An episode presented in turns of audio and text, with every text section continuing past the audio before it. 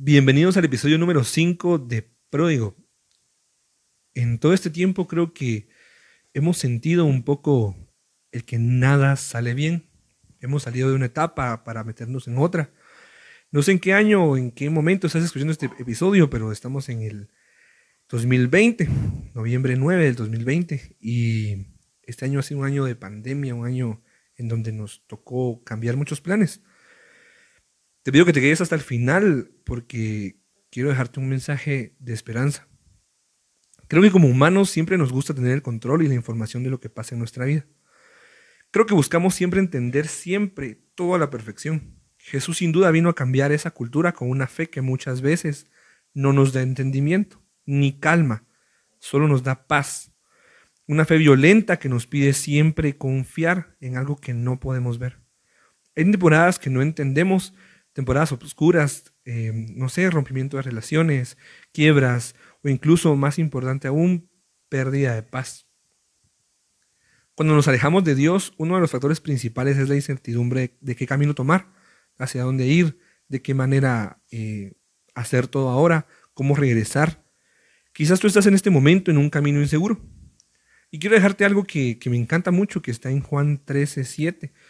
Y dice así, dice Jesús le respondió, ahora no entiendes lo que hago, pero más tarde lo entenderás. Eh, me causa mucha, mucho asombro el hecho de que en este momento Jesús está a punto de ser crucificado y Pedro ve un ambiente tenso, Jesús lavando los pies de todos, eh, cenando, despidiéndose, en un momento tenso, eh, Pedro no entiende qué está sucediendo y Jesús le responde, vas a entender. Y me encanta porque creo que en cualquier situación tensa e incómoda que estemos pasando, Jesús siempre lo libera con palabras simples. Jesús no le hace una gran historia ni nada. Creo que Jesús siempre simplifica momentos los cuales los humanos hacemos infinito, Él lo hace momentáneo. Creo que todos eh, los humanos siempre nos complicamos infinitamente y Jesús en un momento puede darnos esa paz. Siempre basándose en la fe, en la fe y la confianza de lo que de lo que esperamos. Yo creo que nos encontramos muchas veces en cómo volver a caer en ese mismo pecado, en cómo pude perder esa persona, en cómo estoy hundido en problemas, en nada está saliendo bien. Y realmente eh, más adelante vemos a Pablo y te quiero hablar algo que, que noté aquí y es el antes y el después. Literalmente Pedro marca un antes de la fe y Pablo marca un después. ¿Por qué? Porque eh, Jesús no murió para que entendiéramos o no murió para que supiéramos por qué, sino murió para que creyéramos y confiáramos en Él. Creo que Jesús murió y resucitó para que pudiéramos creer. Él pagó ese precio, el, precio de, la incertidumbre, el precio de, que nada salga bien. Y Pablo, tiempo adelante, comienza a formar a, a muchos grupos de personas que no confiaban muy bien en Jesús, que no conocían de la fe y de hecho la habían recibido por gracia porque en ese tiempo Pablo eh, era uno de los primeros que podía predicarles a los romanos.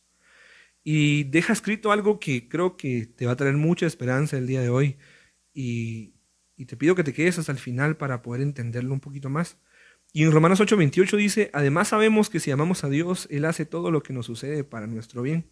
Él nos ha llamado de acuerdo con su propósito. Yo creo que nada sale bien cuando estamos lejos de las manos de Dios. Y por esto no te quiero decir que, tenemos que estar dentro de una iglesia 24/7, no te quiero decir de que dejes tu trabajo y abandones todo, no te quiero decirte que dejes tu familia ni nada. Quiero decirte que más allá de lo que no entendemos, cuando nada sale bien, si estamos caminando en donde Dios nos quiere, de verdad todo va a obrar para nuestro bien.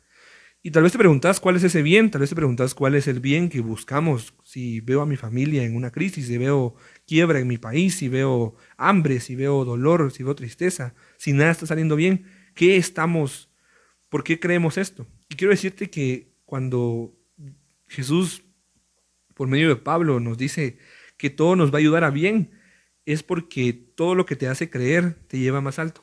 Todo lo que te hace creer y todo lo que te hace confiar te va a llevar más alto. O sea, el propósito de Dios es que vivas una vida confiada en la gracia y el precio que Él pagó con su Hijo, Jesús. No es algo tangible muchas veces, te va a tocar confiar en algo que no puedes ver, pero que vas a poder sentir. Y me encanta porque termina y él dice, Él nos ha llamado de acuerdo con su propósito. Él sabe en dónde tú estás. Él sabe lo que estás pasando. Él sabe por qué se fue esa persona. Él sabe por qué te saliste de la iglesia. Él sabe qué temporada está pasando en tu vida, por qué perdiste ese trabajo. Él sabe por qué falleció esa persona. Él sabe todo esto que no está saliendo bien. Él lo sabe. Quiero decirte que tal vez has vivido en una cultura en donde te exigen saber todo. En donde te exigen de verdad saber eh, por qué estás y para qué estás. Y quiero decirte que la, la única asignación que Jesús deja en la Biblia es que confiemos en su amor. Porque ningún, ninguna obra que tú hagas va a mostrar el amor que Dios mostró por nosotros. Pero confiar en Él sí te puede salvar. Recuerda que tenés un propósito. Y muchas veces ese propósito no es entender y quiero liberarte de eso. No busques entender algo, busca aceptarlo. Busca confiar en aquello que no puedes tocar. Creo que en esta temporada tal vez nada está saliendo bien. Tal vez en esta temporada te ha tocado solo ver cosas oscuras en tu vida.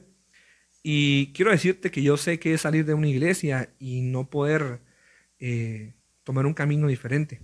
Quiero decirte que yo es, sé que es estar en una iglesia sirviendo y también no saber qué camino tomar. Creo que la iglesia no te va a definir en la confianza que tú le pongas al Señor.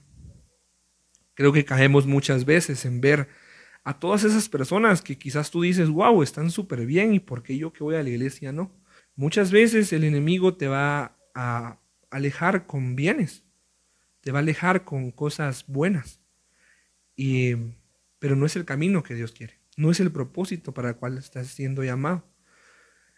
Quiero dejarte con esto, eh, Dios sabe lo que hizo, Dios sabe por qué quitó a esas personas, Dios sabe por qué te cambió de ese lugar, Dios sabe por qué tuviste que pasar esa crisis. Dios sabe por qué tu familia está pasando esta crisis. Y quiero que descanses en algo. Todo les va a ayudar a bien. Todo nos va a ayudar a bien. Este año nos va a ayudar a bien. Nos va a hacer mejor como personas. Cualquier pérdida que hayamos tenido nos va a hacer mejor como personas. Quiero que descanses en esto. Y recuerda, siempre en Romanos 8:28 te va a decir, Dios, si tú me amas, todo te va a ayudar a bien.